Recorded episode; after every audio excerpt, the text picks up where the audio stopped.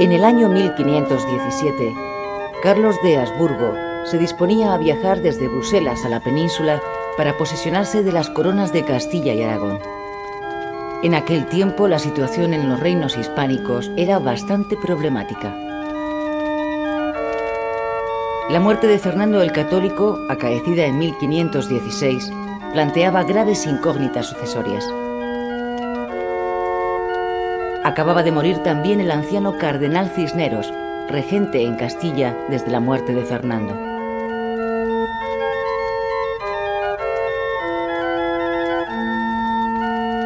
En el palacio de Tordesillas se encontraba recluida Juana, legítima heredera de la corona, pero apartada del gobierno a instancias de su marido y de su padre.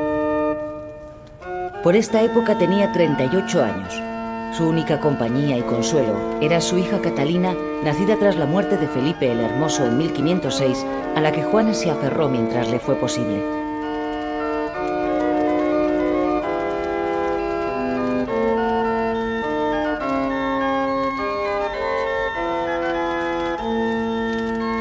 Desde que llegara a Tordesillas, su retiro se irá convirtiendo paulatinamente en un encierro, su palacio en una cárcel y su rebeldía en una excusa para exhibir su posible locura. ¿Estaba Juana realmente loca o fue víctima de las ambiciones sucesivas de un esposo, un padre y un hijo?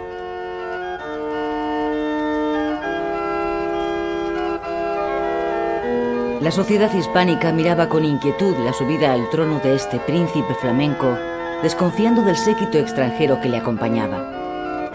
¿Cómo reaccionarían el pueblo, la nobleza y la propia Juana ante las pretensiones de Carlos?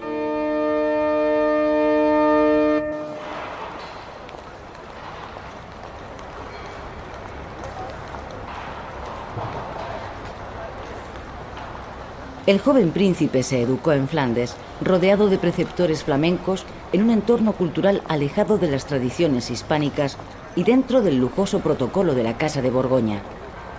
Su madre, Juana, junto a su esposo Felipe, habían vuelto a Castilla cuando Carlos apenas contaba un año de edad. Entre todas las ciudades que guardan la memoria de Carlos, es en Bruselas donde se inició su reinado en el año 1516, cuando a la muerte de Fernando el Católico es proclamado su sucesor. También será en esta ciudad donde se celebre la solemne ceremonia de abdicación en 1556. Todos los años, en esta gran plaza de Bruselas se celebra una gran fiesta para conmemorar al monarca que pasó a la historia con el nombre de Carlos I de España y V de Alemania. Como cualquier niño flamenco de su época, Carlos solo hablaba el idioma francés. El castellano lo aprendería más tarde y nunca supo alemán. El francés era la lengua que utilizaba para cartearse con sus hermanos, así como la lengua oficial del imperio. Esta etapa de la historia supuso la inclusión de los reinos hispánicos en un proyecto imperial que abarcó más de medio mundo.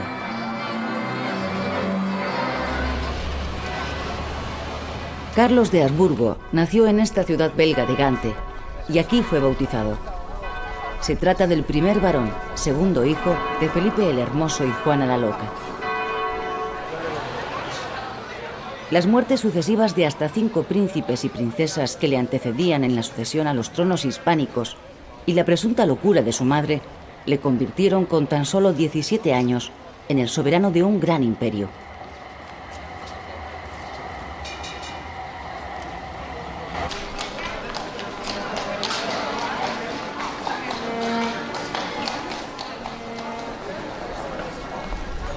Carlos recibió una herencia inmensa, producto de la política matrimonial de sus cuatro abuelos, representados en esta sala renacentista del franconato de la ciudad de Brujas. De su abuela paterna, María de Borgoña, recibió las tierras del condado de Borgoña en los Países Bajos. De su abuelo paterno, el emperador Maximiliano de Austria, los estados de los Habsburgo en el sudeste de Alemania y el título de emperador a partir de 1521. De su abuelo materno, Fernando el Católico, la corona de Aragón, y los dominios de Nápoles, Sicilia y Cerdeña. Y por último, de Isabel la Católica, la corona de Castilla con los territorios recién conquistados en América y norte de África.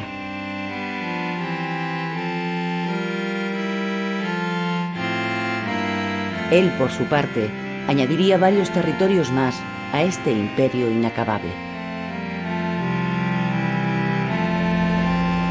Carlos considerará esta herencia como un patrimonio familiar que debía defender unido, articulado sobre la base del cristianismo. El erasmismo fue el eje ideológico sobre el que giró la idea imperial de Carlos V. Pero este pensamiento entró en decadencia a partir de 1528. Erasmo de Rotterdam fue preceptor de Carlos en la corte flamenca, pero nunca estuvo en España, cuestión que zanjó con su famosa frase latina non placet Hispania. Uno de sus mejores discípulos fue el valenciano Juan Luis Vives, cuyo busto podemos encontrar actualmente en un rincón de la ciudad de Brujas. Vives era hijo de judíos conversos y tuvo que huir a causa de la represión inquisitorial que sufrieron sus padres y su familia. Profesor en las universidades de Oxford y Lovaina, su prestigio alcanzó a toda Europa y murió lejos de su tierra de nacimiento, sin explicitar públicamente su condición de descendiente de judíos ni los procesos inquisitoriales ejercidos sobre su familia. El valor supremo para Erasmo era la paz.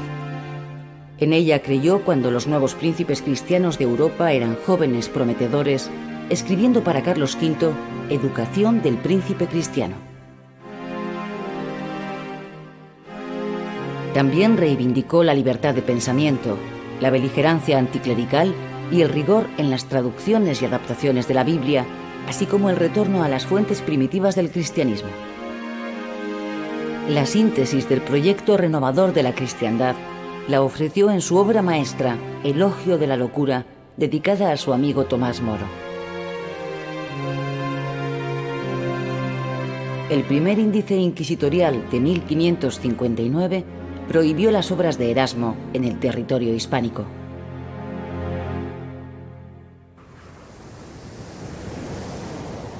Con solo 17 años, Carlos se embarcó en el puerto de Flesinga, cerca de Brujas, para hacerse cargo de su herencia hispánica. ¿Se imaginaba lo que le esperaba en Castilla? ¿Castilla conocía algo de este noble flamenco? ¿Cómo se recibirían en el territorio hispánico las pretensiones imperiales de este monarca extranjero. Mientras tanto, en la villa castellana de Tordesillas, Juana permanecía aislada del gobierno y del mundo.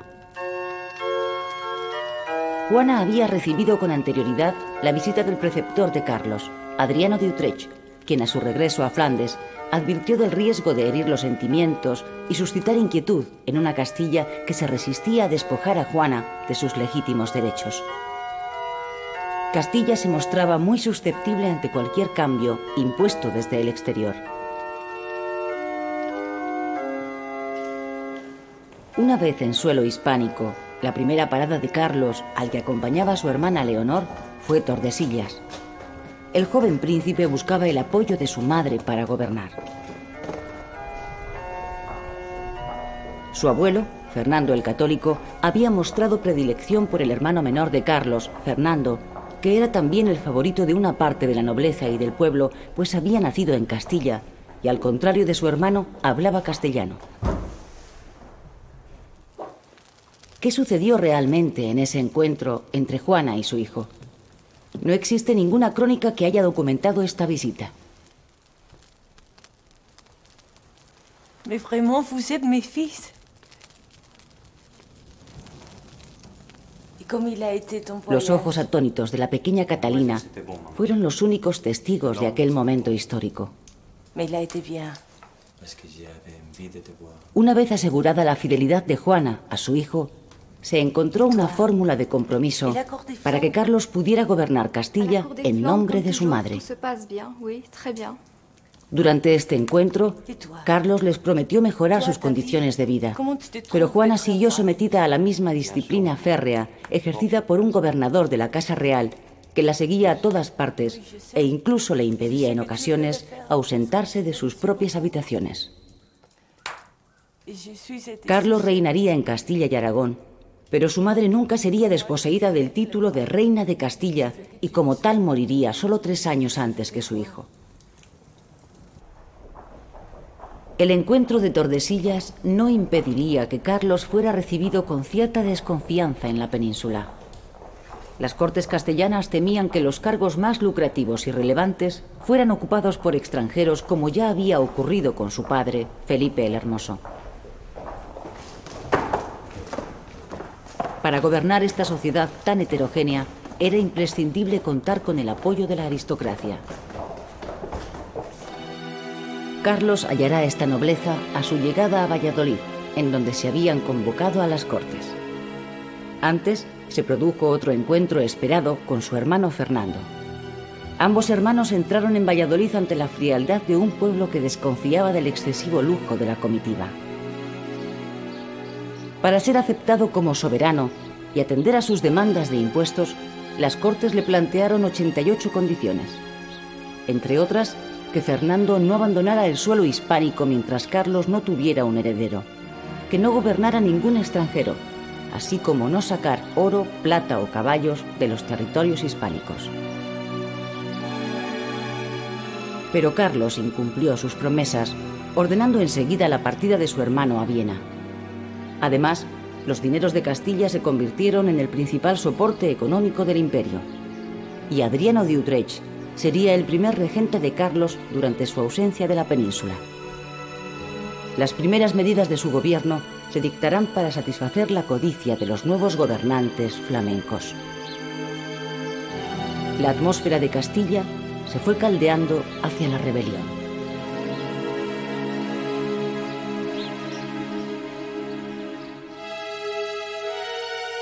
Después de su estancia en Valladolid, Carlos continuará viaje hacia Zaragoza y Barcelona, en donde también se convocaron las Cortes. Durante su permanencia en Barcelona nombrará caballeros de la Orden Borgoñona del Toisón de Oro a varios personajes de la nobleza castellana y aragonesa. También coincidirá con la llegada de un cargamento de plata americana y mantendrá una entrevista con el navegante portugués Magallanes, quien le pedirá ayuda para dar la vuelta al mundo.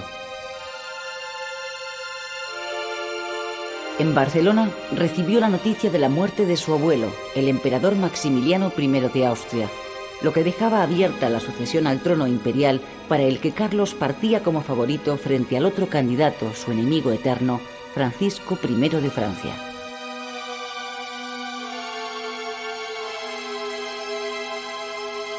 Es hora de que escuche y atienda la voz de la justicia.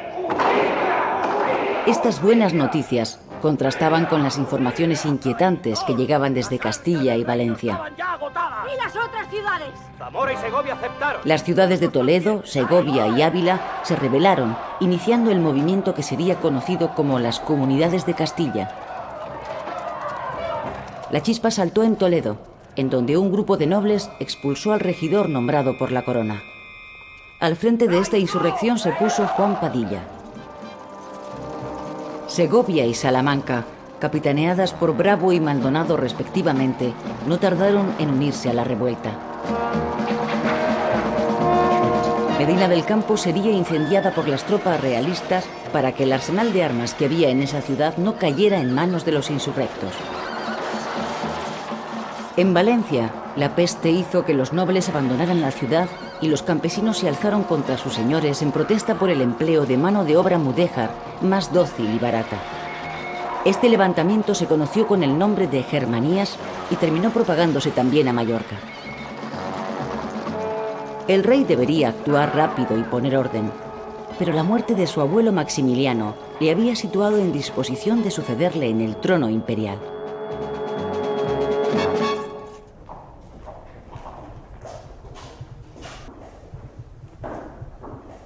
Mientras Carlos corría a su encuentro con Europa, Castilla se convirtió en un polvorín. Los comuneros tomaron también la villa de Tordesillas. Majestad. Durante los meses que los comuneros permanecieron en esta ciudad, expulsaron al gobernador nombrado por el rey, así como a su séquito.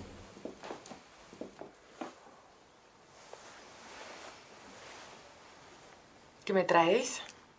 ¿Qué hubiera sucedido en el supuesto de que Juana hubiera firmado los documentos que le presentaron para que asumiera la corona de Castilla? Entre los comuneros, Juana se encontraba libre y respetada, pero nunca accedió a firmar algo que hubiera puesto en peligro el gobierno de su hijo. Sin el apoyo de Juana, la rebelión estaba condenada al fracaso. Por otra parte, la alta nobleza vio amenazados sus intereses a causa de la radicalización progresiva de las revueltas y el creciente poder de los burgueses, colocándose al lado de la monarquía. La derrota posterior de los comuneros en Villalar y el consiguiente ajusticiamiento de sus líderes consolidó el absolutismo regio en Castilla. Distinto contenido social y político tuvo la revuelta de las Germanías en el Reino de Valencia. Los sectores menestrales de los gremios se hicieron con el control de la ciudad. En ausencia de Carlos, Adriano de Utrecht fue quien afrontó esta sublevación. La intervención de las tropas reales, dirigidas por la última viuda de Fernando el Católico, Germana de Foix, acabó con la denominada Junta de los Trece y con la rebelión campesina en 1522. Este mismo año se pacificó también la isla de Mallorca.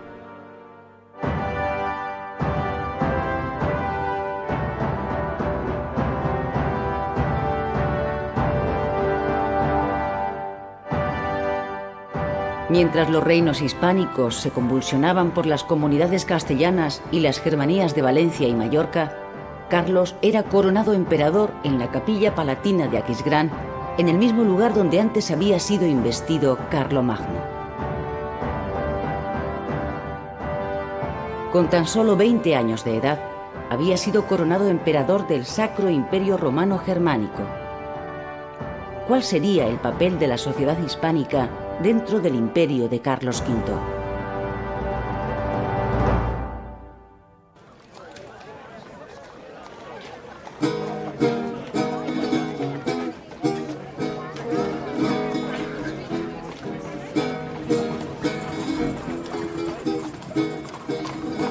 Conquista de nuevos territorios y riquezas en América y el acceso al primer plano político europeo sentaron las bases del optimismo con el que la sociedad hispánica se asomaba al mundo en los primeros años del siglo XVI.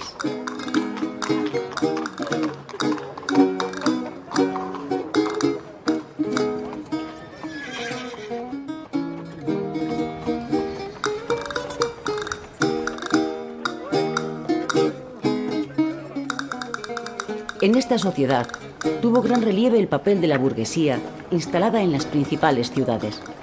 Mercaderes, artesanos o pequeños burgueses acapararon los beneficios de la bonanza económica de finales del siglo XV y principios del XVI. La mayoría de la población, unas 6 millones de personas, permanecía en el campo, sobreviviendo en pequeñas aldeas a las hambrunas de la época.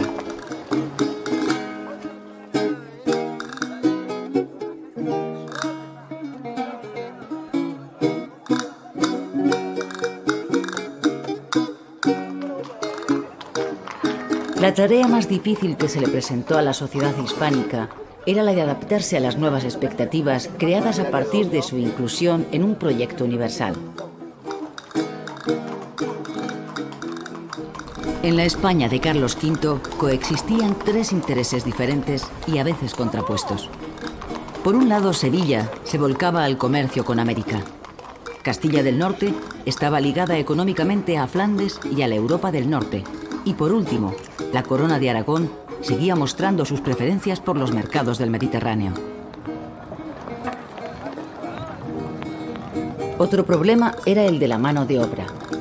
Una industria joven y en expansión se encontraba de repente desbordada por una enorme demanda tanto del interior como del exterior. Hay que tener presente también las secuelas de la rebelión comunera. La derrota en Villalar no había enterrado las reivindicaciones legítimas planteadas durante el conflicto como la de los sectores de la producción textil que se oponían a la exportación masiva de la lana.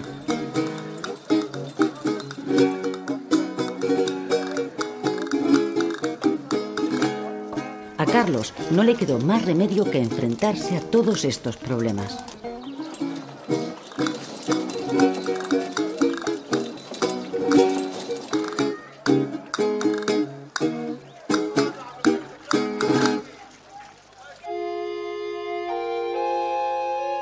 Era en realidad Carlos V? Según el relato de uno de sus consejeros, era de estatura media y constitución fuerte. La nariz curvada y aguileña y los ojos penetrantes. La mandíbula inferior era más grande que la superior, lo que le creaba problemas al hablar y al comer. De carácter melancólico y rencoroso, era muy trabajador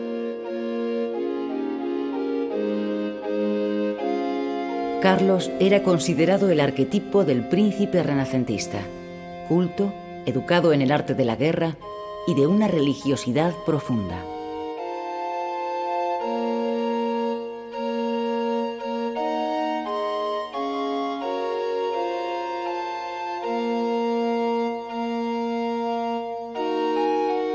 En las vidrieras de la Catedral de Sevilla aparece representado como San Sebastián, durante toda su vida estuvo dispuesto a emplear sus reinos, sus amigos, su cuerpo y su sangre para defender la fe católica, como dijera él mismo.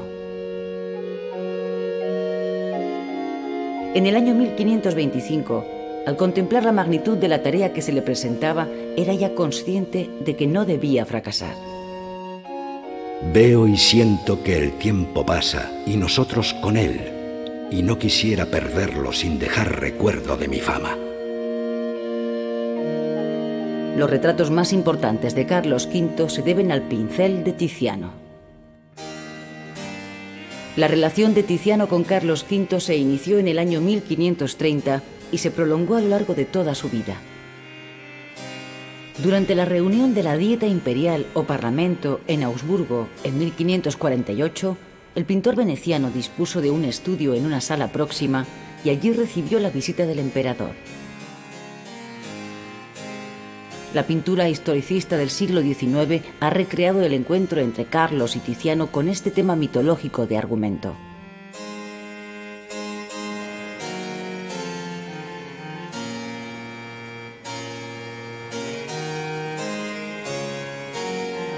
Tiziano regaló al emperador una de sus pinturas dedicadas a Venus.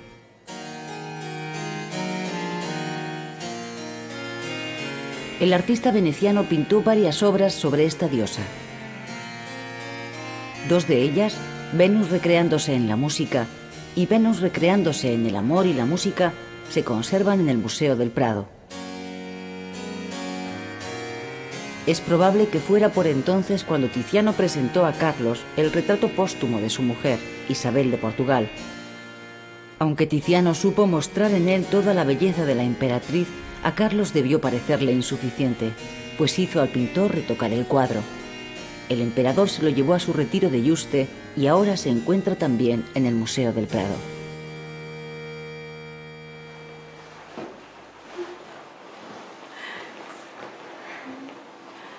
En la primavera del año 1526, Carlos V llegaba a Sevilla. Allí le esperaba Isabel de Portugal, con la que iba a desposarse. Isabel había sido la elegida entre las varias candidatas una vez que se descartó a cualquier princesa del reino de Francia debido a la enemistad entre ambos soberanos. La candidata de Inglaterra, María Tudor, solo tenía seis años y hubiera supuesto una espera demasiado larga para unos súbditos castellanos que venían apremiándole para que se casara y que habían mostrado su predilección por una princesa del país más cercano, Portugal. En la elección de Isabel es posible adivinar el reconocimiento del emperador hacia las legítimas peticiones que Castilla le planteó a su llegada en 1517.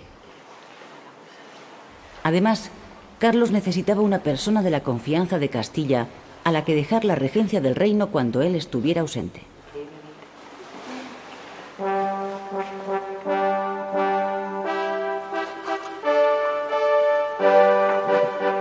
En la boda coincidieron intereses económicos y políticos, pero una vez que se conocieron, ambos cónyuges se convirtieron en una de las parejas más entrañables. Las crónicas de la época hablan de la boda y del amor que surgió súbitamente entre ellos. Y como el reloj dio las doce, se aparejó un altar en la cámara de la emperatriz. Y dijo la misa y los veló el arzobispo de Toledo, y fueron padrinos el duque de Calabria y la condesa de Aro, viuda, camarera de la emperatriz. Estuvieron en la misma muy pocos caballeros, porque fue cosa no pensada, sino ansí, fecha de improviso, aunque astutamente estuvieron las damas de la emperatriz. Fateris te veles sponsam suam? Recipis ipsum in sponsum et maritum? Carolus. Yo estuve presente la primera vez que el emperador se acercó a Isabel y nunca había visto dos recién casados más contentos el uno con el otro que ellos. Parecía como si se hubiesen criado juntos. Recipis ipsam in sponsam et uxorem? Recipio. Ego ex parte pater omnipotente.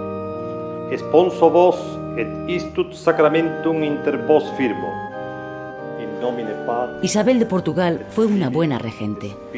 Su temprana muerte en el año 1539, a los diez días de haber dado a luz a su séptimo hijo, conmovió al emperador tan profundamente que ya no volvería a casarse. En una carta dirigida a su hermano Fernando, le dice que solo su fe le consuela de tan terrible pérdida.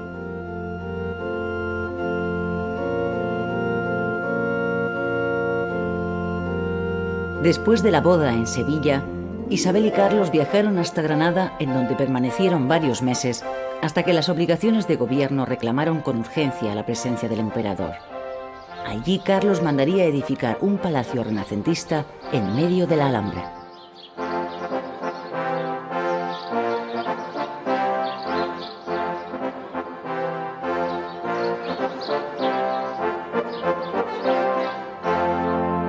Un monarca, un imperio y una espada.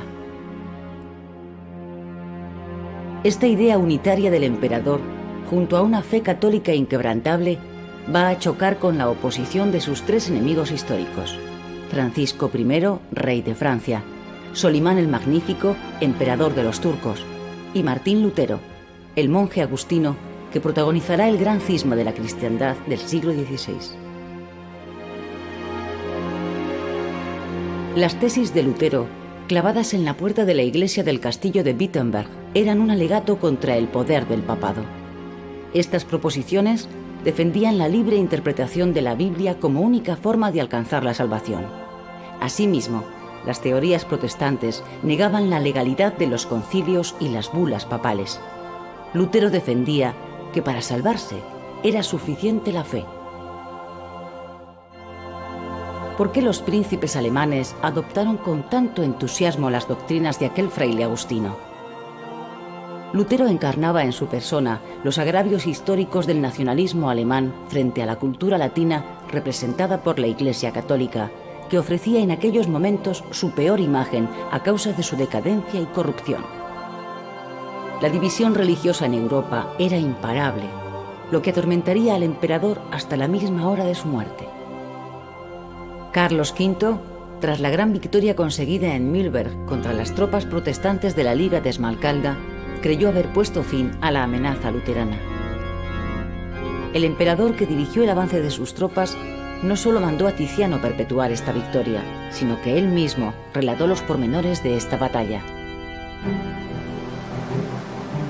Según su propio relato, las tropas de ambos ejércitos se encontraban separadas por el río Elba, muy crecido en aquella estación del año.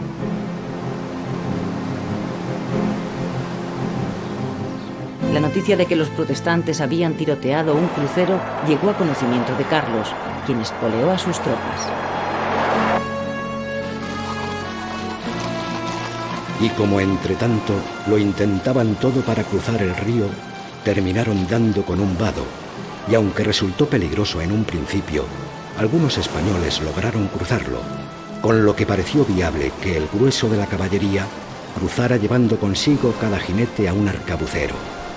Al mando del duque de Alba pasaron el río más de 2.200 hombres de la caballería ligera. Como un César cruzando el Rubicón, Carlos V se mostró exultante, acuñando el lema, Vine, vi y Dios venció. Pero el protestantismo no estaba derrotado. Ítem que dicha paz será publicada por todos los reinos y señoríos de los dichos señores emperador y rey Carlos V y el rey de Francia, Francisco I, mantuvieron a lo largo de sus reinados una enemistad casi visceral. Después de cinco guerras y varios desafíos personales que nunca llegarían a concretarse por la falta de ánimo y disposición del rey francés, tuvieron que ser dos mujeres, Margarita de Austria, tía del emperador, y Luisa de Saboya, madre de Francisco I, las que pactaran las condiciones de la paz de Cambrai en el año 1529. Este tratado de paz, conocido como la paz de las damas, fue negociado durante meses por ambas señoras reunidas en esta ciudad del norte de Francia.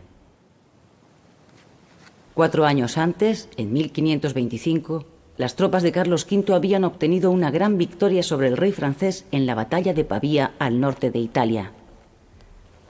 En ella fue hecho prisionero el propio Francisco I, que fue conducido a Madrid. Después de firmarse la paz, sería liberado, entregando como rehenes a sus propios hijos y debiendo jurar que no volvería a atacar más las posesiones del emperador. Pero en un documento secreto firmado el día anterior, el rey francés dejó constancia de que no estaba dispuesto a cumplir los términos de aquella paz. La firma de la paz de las damas daría paso a un periodo de tregua considerable entre el imperio de Carlos V y Francia, poniendo fin además a las aspiraciones de Francisco I en Italia. Tras el triunfo en la batalla de Pavía, los dominios del emperador en Italia, con el ducado de Milán, Nápoles y Sicilia, hicieron que el propio Papa llegara a sentirse acorralado. Se formó entonces una alianza en contra del imperio compuesta por el Papado, Francia y las repúblicas de Florencia y Venecia. Además, el emperador otomano Solimán el Magnífico se sumó con su ejército a la lucha contra Carlos V, sitiando la ciudad de Viena. En este contexto se produjo el sorprendente suceso conocido como el Saco de Roma. El día 6 de mayo de 1527, tras un corto asedio, los ejércitos del emperador tomaron Roma, sometiéndola a un feroz y brutal saqueo. Un testigo español, el abad de Nájera, escribiría, no sé qué diga ni a qué lo compare, que excepto la destrucción de Jerusalén, no creo que haya acontecido otra cosa igual a esta.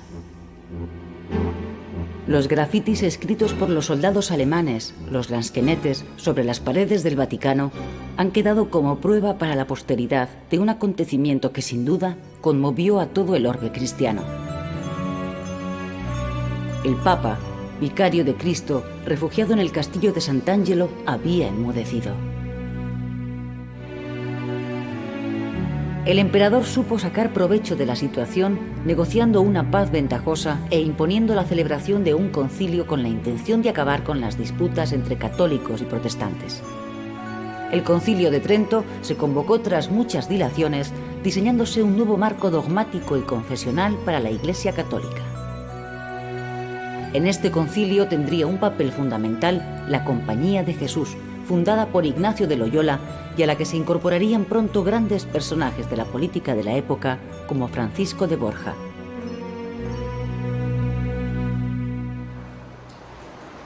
La liberación del pontífice y la firma de la paz entre Carlos V y Clemente VII trajeron la vuelta a la normalidad y el restablecimiento del orden.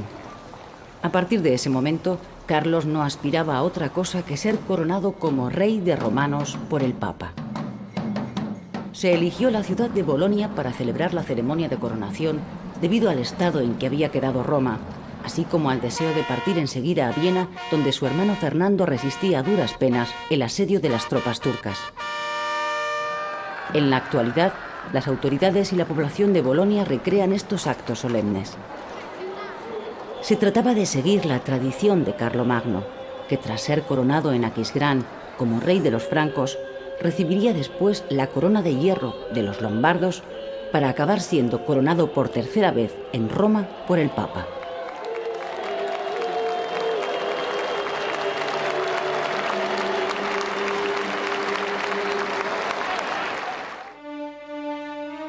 Tras la doble coronación de Bolonia, Carlos V alcanzó el punto álgido de su poder y su gloria. Había llegado el momento de medir sus fuerzas contra el otro emperador del mundo, Solimán el Magnífico. El ejército turco había logrado una gran victoria sobre el rey de Hungría, casado con una hermana de Carlos, con lo que Viena se había convertido en una frontera peligrosa entre los dos imperios. El ejército imperial se dispuso enseguida a socorrer el sitio de Viena, pero el encuentro entre los dos hombres más poderosos del mundo no tuvo lugar, porque Solimán levantó el cerco de la ciudad y se marchó en retirada. Los barcos turcos constituían una pesadilla para las comunicaciones por el Mediterráneo. Los saqueos de las costas españolas y de sus posesiones en África eran continuos. La ciudad de Túnez había caído en poder de Barbarroja. El emperador armó entonces una potente flota para atacar Túnez en el verano de 1535. Carlos V se embarcó con la flota que zarpó del puerto de Barcelona y cruzó el Mediterráneo, asaltando primero la plaza fuerte de la Goleta y poniendo a continuación cerco a Túnez. La toma de esta ciudad constituyó uno de los triunfos más resonantes de Carlos V. El paso del tiempo minimizó esta victoria, pues el poder berberisco apenas resultó dañado. Barbarroja consiguió huir, refugiándose en Argel, y cuando en el año 1541 el emperador quiso repetir en esta ciudad el triunfo de Túnez, fracasó en su intento de tomar esta plaza, que se había convertido en un nido de piratas.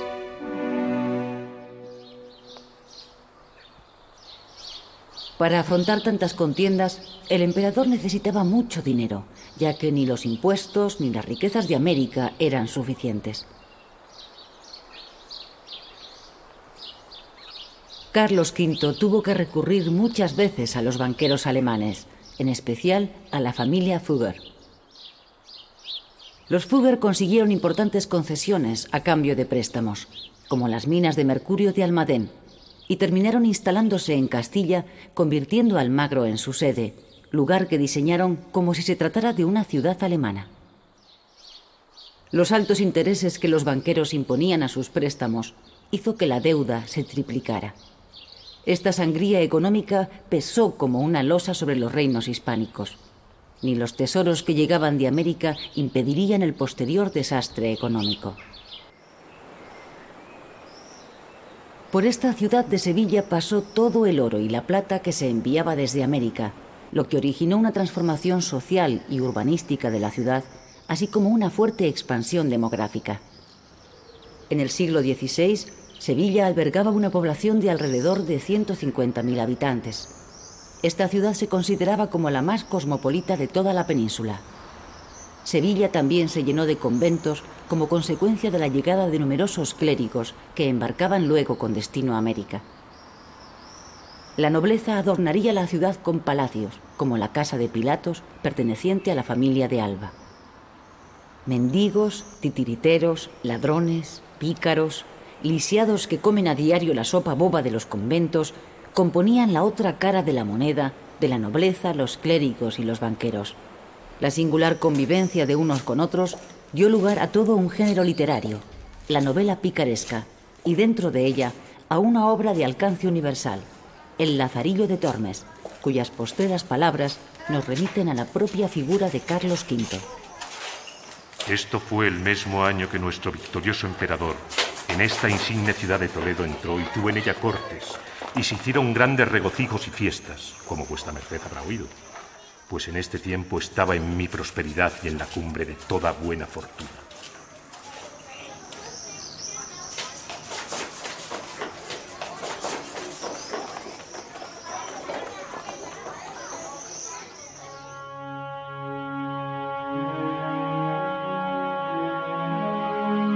En esta escultura renacentista del Museo del Prado, obra de artistas italianos, los Leoni, Carlos V se nos presenta como el vencedor del turco que yace a sus pies.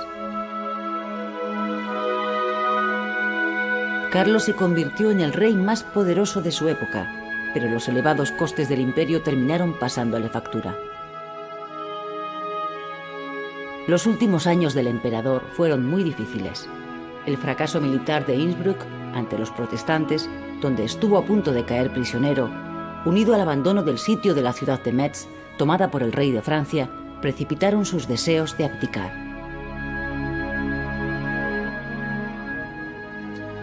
Sé que para gobernar y administrar estos estados y los demás que Dios me dio, ya no tengo fuerzas, y las pocas que me han quedado se me han de acabar presto.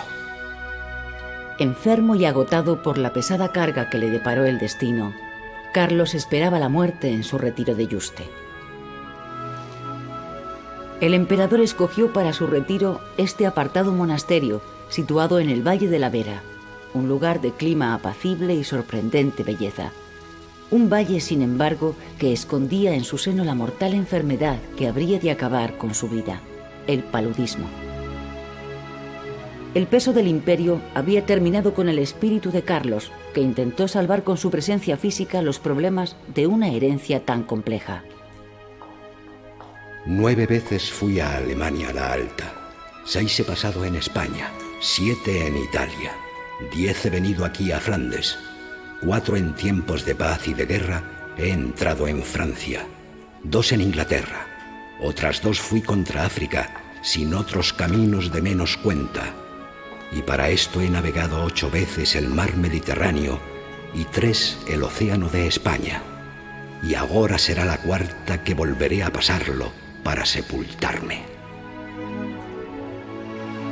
La solemne ceremonia de abdicación celebrada en Bruselas en 1556 supuso el adiós definitivo al trono.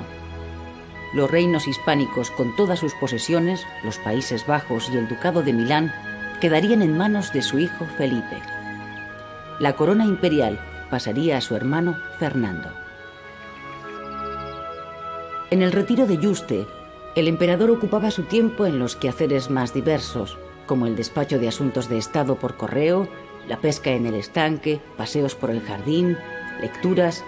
También escribía sus memorias, desmontaba y volvía a montar sus numerosos relojes, rezaba y departía con su confesor Fray Juan de Regla, con el que le gustaba comentar los textos de los libros piadosos, como las confesiones de San Agustín.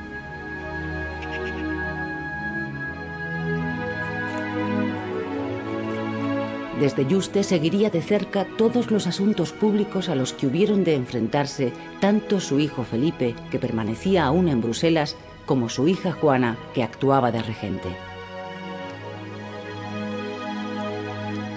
Hasta aquí le persiguió a Carlos la sombra de su peor enemigo, el protestantismo.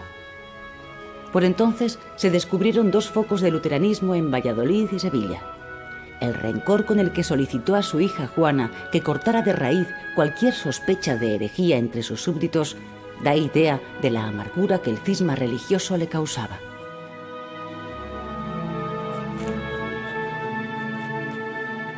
Un informe confidencial describía el auténtico estado del emperador.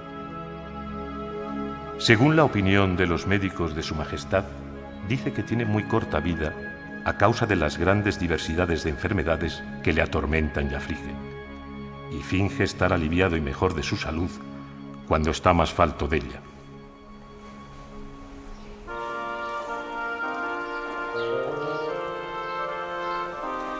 El emperador tuvo varios hijos ilegítimos, como Margarita de Parma, gobernante en los Países Bajos. Durante su retiro en Yuste, Carlos tendrá la ocasión de conocer a su último hijo, fruto de la unión a la edad de 47 años con una joven de origen alemán, Bárbara de Blumberg. El niño Jeromín, que años más tarde sería conocido como Don Juan de Austria y que daría a Felipe II su triunfo más sonado, Lepanto, tenía en esos momentos 11 años y había sido educado de forma oculta en Leganés bajo el nombre de Jerónimo. Desde 1554, y por indicación del emperador, quedó bajo la custodia de doña Magdalena de Ulloa, mujer de su mayordomo mayor, don Luis Méndez de Quijada. En el verano de 1558, Quijada abandonó el monasterio para regresar poco después con su mujer y el niño, instalándose en el cercano pueblo de Cuacos de Yuste.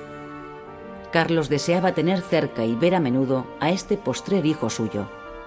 Además, Carlos recomendó a su hijo y heredero Felipe II que le reconociera como hermano.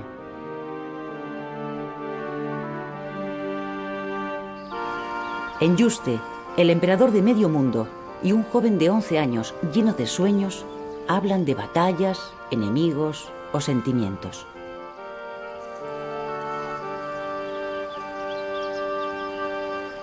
Seguro que las posteriores hazañas de Jeromín, don Juan de Austria, en las Alpujarras sofocando el levantamiento de los moriscos, o en Lepanto luchando contra el imperio turco, o en Flandes como gobernador de ese difícil territorio, hubieran llenado de orgullo al emperador.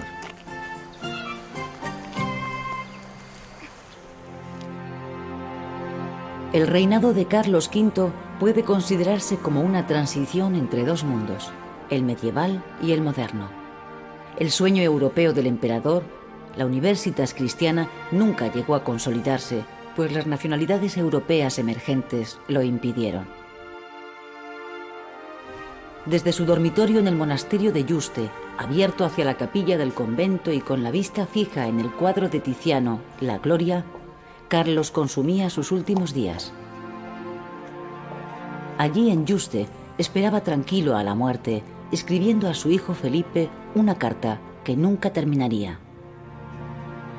Yo estuve por quemarlo todo, mas porque si Dios me da vida, confío en ponerla de manera que Él no se le servirá de ella, para que por acá no ande en peligro de perderse. Os la envío para que hagáis que ella sea guardada y no abierta hasta... Pidió a Tiziano que le pintara dentro del cuadro, arrodillado a los pies de Dios, junto a su mujer y su hijo Felipe. Con la elección del monasterio extremeño de Yuste para pasar los últimos días de su vida, culminaba el creciente afecto que le fue uniendo con los territorios hispánicos desde su primera llegada en 1517. Desde que Carlos de Habsburgo llegara a Tordesillas para encontrarse con su madre Juana, se había producido una paulatina castellanización de Carlos V que trascendía al mero hecho de que Castilla se hubiera convertido en el principal soporte económico del imperio. El primer paso importante en este proceso había sido su boda con Isabel de Portugal, continuando la política matrimonial de sus abuelos los reyes católicos. La política de su esposa Isabel como regente en los largos años de ausencia del emperador había seguido también esa misma línea. Su heredero, el futuro Felipe II, había sido educado en Castilla. Parecía que la herencia de los derrotados comuneros de Villalar se había impuesto a los sueños imperiales de una política distante y distinta de las tradiciones hispánicas. Este proceso de españolización del emperador, con Castilla como principal eje de referencia, se hizo patente en el encuentro entre Carlos V y el Papa Clemente VII en Bolonia con motivo de la coronación imperial. Carlos saludó al Papa en castellano, no en francés, que era su lengua vernácula, ni en latín, que era la lengua diplomática. En 1536, ante otro Papa, Paulo III, Carlos V vuelve a expresarse en castellano. Cuando el embajador francés dice que no le entiende, el emperador le contesta. Entiéndame si quiere, y no espere de mí otras palabras que de mi lengua española, la cual es tan noble que merece ser sabida y entendida de toda la gente cristiana.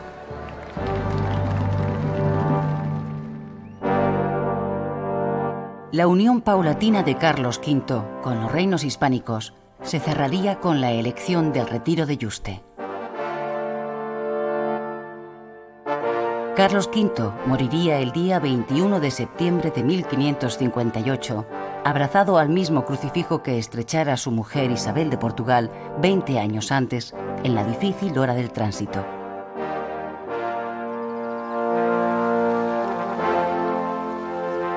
dejaba a su heredero, Felipe II, una enorme herencia repartida por todo el mundo. El imperio de Carlos V se iba a mantener e incluso a acrecentar a través de su hijo en los próximos años, conservando la hegemonía en Europa y en América.